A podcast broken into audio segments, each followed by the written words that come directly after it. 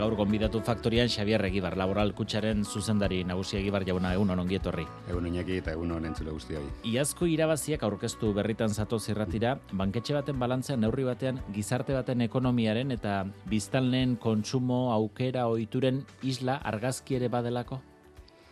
Bai, eh, nik uste dute eh, banketxeak ekonomiarekin eh, ba, ba zerikusia handia dauka gure negozioak, ez? Eta guri beti interesatzen zaigu ekonomia ondo jutea, eta ekonomia ondo juten denean ba guri gauzak ondo, ondo juten zaizkigu, mm. Eta horren, e, bueno, ba, irudi da e, iazko urtea, ez da. Euneko urte ona izan duzu, euneko berrogeita sortziko gorakada mozkinetan, mm -hmm. berreunda hogeita bi milioieko mozkin edo etekin garbia. Mm esan daiteke interestasen gorakadak eta hoiek goian mantentzeak e, banka sektorea bereziki mesadetzen duela. Bai, nik uste e, sektore ikuspuntu batetik argi dago, e, banketxe guztien e, maitzak eta ikusten baditugu, ez? Ba, ba, ba nolako askundeak izan du dira, ne? gure kasuan noski baita ere e, interestazen eragina handia izan du da, ez da, pentsa, ba, 2008an e, interestasak udara partean e, uneko batean inguruan zeuden, eta uneko laura juntzian e, hogeita iruan, ez, horrek, ba, eragin handia dauka gure espotazio kontuan, ez da.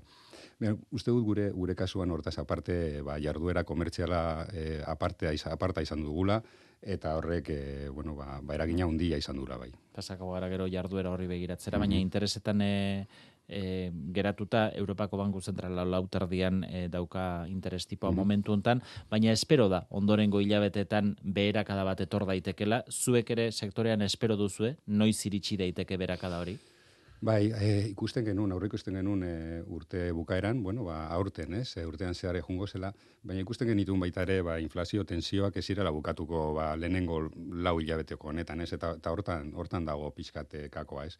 Ikusten merkatuak orokorrean argi daukala epe luzera, eh, interesak e, jetxiko direla, eh, eta ikusten baitugu e, ba, interestazen e, proiektzioak amar, amabos urtetara ja planoa dago, e, kurba horrek esan nahi du, e, konsenso bat dagoela interesak e, beruntza ingo dutela, baino e, noiz da gakoa, ezta? Eta bueno, ba, badirudi ba udara ta gero hasiko direla pizkate Europa mm. mailan e, e, jeisten. Eta berakada hori hasitakoan espero duzu apaltze progresibo bat pixkanakakoa edo azkarra izango da.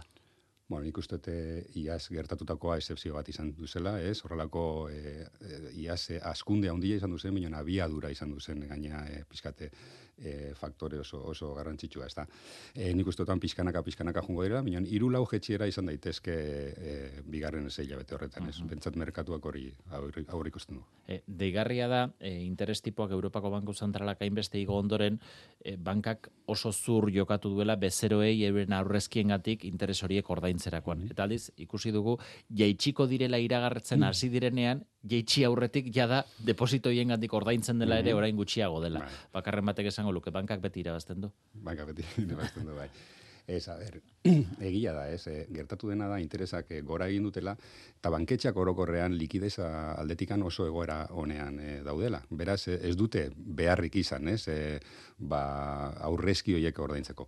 Gure kasuan ez da horrela izan. Eh? Guk e, udara aurretikan, iazko udara aurretikan hasi ginen ja e, gordailuak eta ordaintzen normaltasunez, e, udara eta gero e, ja komunikatzen hasi ginen aktiboki geure bezeroei, eta oan e, eskaintza gardena daukagu e, gordagiluetan, eta ez dugu jetxi horrendikan, ez? Zinaki lehen esaten zen ona, ja berutze ote dugun, ez, horrendikan mantentzen ditugu gure tipoak, e, orain dela ba, bilauteko tipo berdia, biko mazazpinguruan, mantentzen ari gara e, eskaintza hori. E, interes tipoak prezioak jeisten baldin badira, pentsatzekoa da zorpetzea ere merketu egingo dela, merkeagoa izango mhm. dela e, maileguan diru eskatzea, baita etxe bizitzak erosterakoan ere. Euriborraren beherakada bat aurre ikusi behar da baita ere? Bai, hori esan nahi nuen leno, ez da? Ba, segurazki udara eta gero e, pixkanaka, pixkanaka euriborra bera jungo dela. Ez da asko jungo, ez, ez zindugu pentsatu, e, hau, oan dela urte, bete, urte eta erdi genituen e, interestasetara jungo dinenik, egoera esen normala, ekonomikoki ez egoen e, estabilidade bat, ez, eta tipuak oso baxu zeuden, bian nik uste dut, ba, oan dauden puntutoikan, ba, puntu bat e, irula orden geistea, ba, normala izan daitekela, ez da. Hmm. E, hipotekak dira zuen negoziaren atal bat, zuen balantzearen arabera euneko hogeita amazazpia dira mm -hmm. hipoteka maileguak, baina aldiz, e, ineren datuak ikusten ditugu, eta ikusten dugu Euskal Herrian esate baterako etxe bizitza gutxiago saldu direla. Mm -hmm. Nola ulertu behar da hori? Bueno, e, lehenik eta bin, gu ez gaude Euskal Herrian bakarrik, ez? Estatu mailan, e, bueno, ba, sarea badaukagu, eta gaina sarea haunditzen ari gara E, baino Euskal Herri mailan ere kuotak e, igo egin ditugu, ez? Beraz, e, bueno, ba, egia da, uneko amaseia jetxi dela e, e, hipoteken kontratazioa, e, eta, eta guk euneko gehieta marra igo dugula, bueno, ba, jarduera komertziala potente euku dugulako, eta eskaintza e, erakargarria, ez da. E, momentu enten, zuei bezero, zuen bezeroi zerrari zarete gomendatzen, e, hipoteka bat hartzen dutenean interes tipo finkoa e, hartzeko, aldakorra hartzeko, zerbait mixtoa? Ba, zerbait mixtoa, inaki, bai, azkeneko aukera hori ez e, iru aukera ditugu, noski, e, variablea e, e, fijoa, e, baina e, gehien bat e, e, asesoratzen ari garena eta gehiena kontratatzen ari garena da ba, mistoak, ez? Ba, bi, iru, bi, iru bost urtearaino, e, bueno, ba, nola baite ja, e, kuota bat bermatu eta hortikan aurrera ba, ba, variablean jarraitza, ez da. Hmm. Etxe bizitza erostea, da, askorentzat eta gazte askorentzat batez ere zinezko bihurtutako helburu bat. Besteak beste banketxeetatik eskatzen direlako oso baldintza zorrotzak e, kaudimenaren inguruan. Ez dira zorrotzegia. Kasu hortan etzarete bankuak zuhurregiak e, baldintza horiek ematerakoan. Ba ez dut uste. A ber e, nik uste e, sorpetzeko erabakiak hartzea erakoan ba ondo pentsatu behar direla ez da pentsa, 2008ko e, eh, krisia izan genunian, e, justu, alderantzizkoa jartzen zen mai gainean, eh? ez, ez dute genuen guk fomentatzen, ez da, endeudamiento hori, ez? E, eta orain, e, ba, beste, beste aldetikan atakatzen zaigu, ez? Nik uste toreka ba behar dela, ez? E, pragmatismo bat, e, eta ortodoxia bat e, erabakiak hartzerakoan, ez? Eta e, garrantzitsua da, zati bat zuk aportatzea, eta garrantzitsua da zure sarreren eta zure kosten arteko e, barratio batzuk e, izatea, ba, bueno, e, azkenian ez da etxea eroste bakarrik, ez da bizitzea eta bizimodu e, orekatu bat e, eukitzeko e, gaitasuna izatea, ez da. Mm. E, badaude hainbat ekimen erakundetatik martxan jarri direnak e, etxe bizitzarako sarbide hori errazteko, jaurlaritzak esate baterako emantzipa jarri du, bai alokairurako, baina baita erosteko ere, hogeita mar urte zazpiko gaztei laguntzak emanez, Espainiako gobernuaren mm. kasuan abalak jarri ditu ikoren bidez mm. eskura e, sarrera finantzaketaren euneko hogei eta finantzaketaren euneko eun eh, bermatuz, iruditzen zaizkitzu erauntako neurriak eraginkorrak direla, jende asko e, baliatuko ali izango dela ontaz etxe bizitza bat erosterakoan, edo lanpostu egonkor bat espaldin badaukazu eta e, egoera ekonomiko e, onxamar bat espaldin badaukazu aztu beharrekoa da hori. Ez, e, a ber, nik uste dute e, neurri guziak positiboa direla. Eh? Eta orduan, alde horretatik ba, ba ondo hartzen ditugu. Ez gero zenolako portzentaia izango den, e, ba, portzentaia hori hartuko duna, ba, ez dut uste asko izango denik, ez. E, Mian esan duzun azkenekoa da garrantzitsua, ez langabezi e, e, egonkortasun bat e, lanean diru sarreretan hori bai da e, garrantzitsua. Hogeita mar urte zazpiko etxe erosle, alegia hipoteka eskatzen duten jende asko dago gaur egun? Ez, gutxi, gutxi. Hogeita marretik bera, e, gutxi. E, Pizko bate, atzeratzen ari dira dinamika guztiak, e, geure bizitzen eta baita horretan ere. Hmm e, hipotekei buruzari garela. Hipoteka gastuen erreklamazioetarako epea Europako mm. justizia auzitegiak eh, zabaldu egin du zuen kasuan hala eskatzen dizueten bezeroei epaitegietara jo beharri gabe ari zarete gastu horiengatik dagokien itzultzen? Bai, a ber, e, nik uste nola baiteko, bueno, ba, izan duzen momentu bat e, e, urte bukaeran, e, reklamazioak eta igon egin zirena, e, e, bueno, ba, hor sententzia baten eh, esperuan eta Europako sententzia baten esperuan e, zela, eta hor nobaik e, igo zen volumena, baina normaltan zun batera e, junda, eta gu bai, paiketara jungabe e, ari gara aztertzen, guk uste dugu ondo e, esplikatu dugula, ondo, ze, gure politika komertzialen hori oso sakon daukagu markatua, eta gero normaltasunez ari gara kudeatzen, eh? dokumentazioa ikusi, bere ezagutza ikusi, eta horren arabera e, ba, dagokionari ba, e, erabakiak e, gure, hmm. gure e, erabakia ematen, ez da? Baina zergatik hartu da erabakia bain berandu? Badira urte pixo batzuk gorenak jada jurisprudentzia ezarri zuela hipoteka gastuen hmm. inguruan, orain arte ez da oso ohikoa izan eskari lehenengo eskariarekin gastuak itzultzearena, ez da? Ez, e, egoera etzegoen argi eta ez dago argi oraindik ere, ez? Baina, bueno, ba, ba, momentu bakoitzan ba, ba, egokitzen jungara, ez da, egoeraren arabera, ez? E, sententziaren arabera, jurisprudentziaren arabera, ba, pixkate moldeatzen e, jungara e, gure erabakiak, ez da. Hmm. E, enpresen finantziazioari begiratzen baldin badiogu, e, ze puntutaraino bihurtu da enpresentzat inbertsioak egiteko zailtasun interestasa hain altu egotea? Bueno, nik uste dut, e, garrantzitsua da ez, e, interesak ez daude altu, eh? normaltasun batean daude. E, bueno, pixkate urte batzu baitunak, eh? ba, badakigu ze goeratan egon diren, anormala izan du da, eta, eta anormalitasun horretara ezin gera ohitu ez. Nik uste dut, egoera e, bueno, ba, dauden 1,6 e, inguru horretan ez dela e, koste altua, bineon, bueno, espektatiba badago jetxiko direna, ez da? E, enpresak nola daude? gure ustez, enpresak ondo doaz, e, salmentak ondo doaz, etekinak ondo doaz, baina bai nabaritzen dugula inbertsio aldetikan e, ez dela hain mugitzen inbertsioa, ez? Ba, familietan gertatzen ari den bezala, ez da? Nola baite, interes horiek noiz jetxiko diren, eta bueno, e, ekonomian, e, bai, orokorrean ikusten dien, ez, e, ba, lainu horiek, e, aber, despejatzen dien, ez, horren itxoiten aira, ez? Urtea ez da ondo hasi inbertsio aldetikan, E, baina, bueno, ez gara pesimistak, eh? nik uste bigarren e, zatian, urtearen bigarren zatian, interesak pixka bat eh, bera egiten badute, eta, bueno, ekonomia jarraitzen badu orain arte dijoan bezala, eh? karterak badituzte, ba nik uste erabakiak hartuko direla, eta, eta mugituko dela berez mm. ere inbertsioa. Diguzunean, inbertsio aldetik apal dagoela kontua zer da? Enpresek, e, euren e, enpresetan egiten dituzten inbertsioiek hartu beharreko erabakiak atzeratzen ari direla? Hoi da, eh? nolabite atzeratzen ari direla. Eh? Nik uste, orokorrean enpresan e, negozioa ondo diola, dijoala, eh? karterak esan duen bezala, esan duen bezala eh, ondo daude, eh? baina ez daukate bizibilidade asko, ez da? E, zei hilabetetara ja nola baite bizibilidade hori gestena, hor alde batetikan hori dago, eta beste alde batetikan, ba interesata zen eh, espektatiba hori, ez, pizka jetxiko ote diren, ez? Eta orduan, horren arabera goan geldirik dago inbertsioa. Hmm. Ekonomiaren bilakaerari begiratuta diozue aurten Euskal Ekonomia uneko bat, eta bat terdi inguruan e, hasiko dela, horra paltze bat ikusten da, dinamismo gutxiago, mm -hmm. zer egozten diozue horri? Bueno, ba, orain komentatu duguna, ez da, nik uste dut hori dela, ez? E, a ber, ez gera asko hasiko, baina e, egoera orokorrean ez da txarra. Eh? Alde batetik enpresena e, aipatu dut, ez? E, egia da enpresetan de leno esan, dituz, esan dituten e, e, lainotxo horiek ikusten direna, Alemania ez doa ondo, Europa orokorrean ez doa ondo, ez? Bueno, ba, ba hor e, prudente ari dira.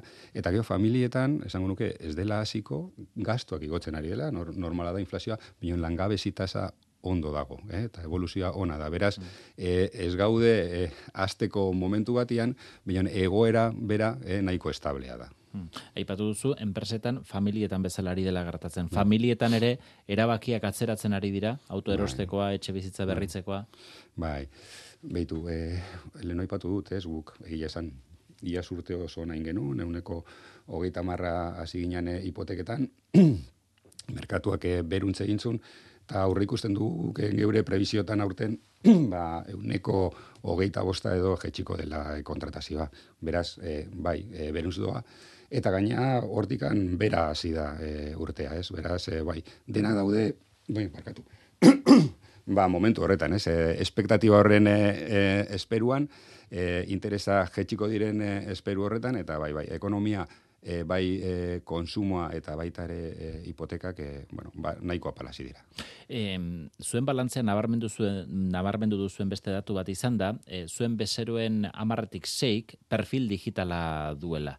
E, zer da, bezero bat gerturatzen dena mm. aplikazio horretara konsultak egitera, jendea ohitzen eta konfiantza hartzen ari da mm. eragiketak egiteko baita ere? Ez dakit mm. ze, ze proportzio dagoen hor. Bai, a ber, euneko irurogeiak perfil digitala dauka, eh? bueno, eta hor, kentzen baditugu, ba, batzuk oso gaztea direnak, eh, ja adina daukatenak, ba, ba, portzentaia oso, oso altua da, ez, eh bueno, ba, ba, izateko adina daukaten pertsonen artean. Bai, e, maila ezberdina dode, konsultetarako bakarrik, operazioa egiten dutenak, kontratazioa egiten dutenak. Mien ikuste, e, bueno, ba, ba maila hoiei igotzen dijoala, e, bueno, pausoka, pausoka, e, adin guztietan, ez? Eta bai, e, nik uste etorkizuna hortik doala, e, nik uste gure, geure bizi moduan arlo guzitan, e, goazela, baita adina bat daukatenak ere, eta bueno, ba, notiziona da, ez? Mm. Eta horrek nola eraldatuko du, bankaren negozioa bera? Bueno, ba, ba aldatuko du noski, ez? E, gazteak gero eta gutxiago juten dira e, bulegora, bueno, e, adin bat daukagunok bai, eta, eta lanean gaudunak bai, gero eta gehiago kostatzen zaigu bulegora jutera, Bueno, gure, gure proposamena da e, jarraitu, jarraituko dugula e, izaten e, banka profesionala eta pertsonalizatua, baita ere e, eredu digital batian, ez? Bueno, horregatik ari gara gure e, bulegoak aldatzen, ez? Gure bulego, bulegoak hibridoak e, izan daitezen, ezta? E, bulegoetatik gure gure gestoreak, bueno, barremana izan dezakete e, bai e, fizikoki, handauden pertsonekin, minon baita ere digitalki, ez? E, gaur egun e, Teamsek bezalako e, bueno, ba, tresnak e, altzen dute horrelako harremanak izatea, eta hori bideratzen ari gara. Mm e, badago geroz eta bezero gehiago, perfil digital hori badaukatenak, baina badago beste sektore handi bat, sentitzen dena pixka bat mundu ontatik kanpo, eta mm. batzuetan, kasu batzuetan, banketxeetan, eta bestelako zerbitzuetan, baina banketxeetan mm. ere, ez dietela harrera errazegirik iken, mm. eta onegirik e, egiten. Bezero hientzako zer erantzun dago? Ba, nik uste dute guk e, arlo horretan beti izan dugula portaera e, e, da handikoa, ez da? E, harremanak izan ditugu gaina, e, bueno, ba, ba, adin bateko ba, asoziazio, elkarteekin eta bar, jakiteko zeintzen bere ikuspuntua, eta beti eman dugu e, zerbitzu integrala, e, ba, digitalak etxirenentzako bulegoetan, ez? eta hor jarraitzen dugu. E, ez dugu hor e, inonako tensiorik izan. Hmm. E, maia digitalean geroz eta eragita gehiago egiten dira, baina ugaritzen ari dira baita ere iruzurrak, txartelaren edo eta kontuen erabilerarekin zer ikusia dutenak. Mm. E, ari zarete hori somatzen, zuek baita ere, salaketek gora egin dute, e, zuen bezeroen mm. salaketek? Ba, nik uste, e, bueno, erabilpenakin e, bat dijoa, ez? Ba, ba, bueno, industria e, ziber e, delinkuentzi hori e, gero eta industrializatua dago, gero eta potenteagoa da, ez? Eta nik uste, bueno, ba, ba hori nabaritzen da, geure egunero eta esunian, ez da? geure negozian baita ere, eh?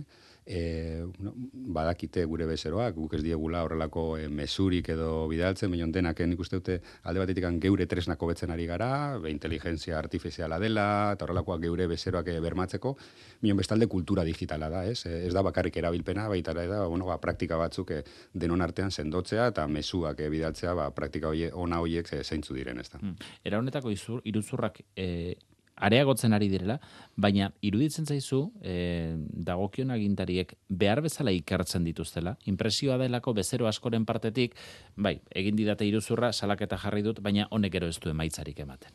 Iruditzen zaizu behar bezala ikertzen dela hori?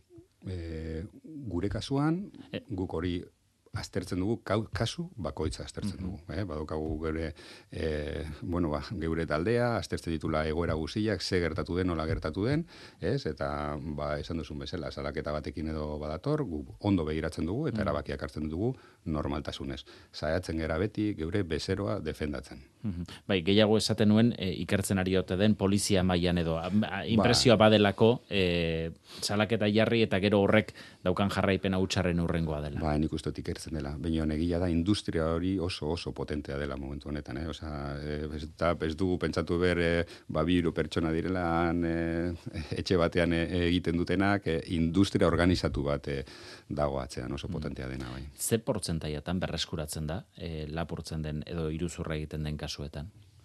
Jo, eske, eh, inaki horra e, egoera oso ezberdina daude, ez, e, banka onlineen egiten dena, edo e, batzutan e, txartelekin gertatzen dena, ba, esango nizuke porcentaiak oso ezberdina direla, ez? Ze batzutan e, ardura e, bezeroanena da, beste batzutan e, izan daiteke ba, ba, telefonia enpresarena edo, edo beste hainbatena, ez nizuke esango, ez dakite mm -hmm. esatene porcentai bat, ez? Mm. E, banketxek badaukazu, asegururen bat, eraontako zei berrera zuek e, eragindako iruzur horiek estaltzeko, dirua ordaindu behar izaten dizuen kasuetan, eta? Bezeroi alegia, edo... Bai, bezeroi. Bai, Ez, ez daukagu horretarako, badaukagu zibere seguru bat, eh, bino, bueno, e, egiten ditugune e, devoluzioak e, gure kontu izaten dira bai. Mm -hmm. Ba, Xabier Egibar, laboral kutsaren mm zuzendari nagusia, eskarrik asko gaur Euskadi erratira etortzegatik eta urrengo batera. Vale, urrengo batera, jo.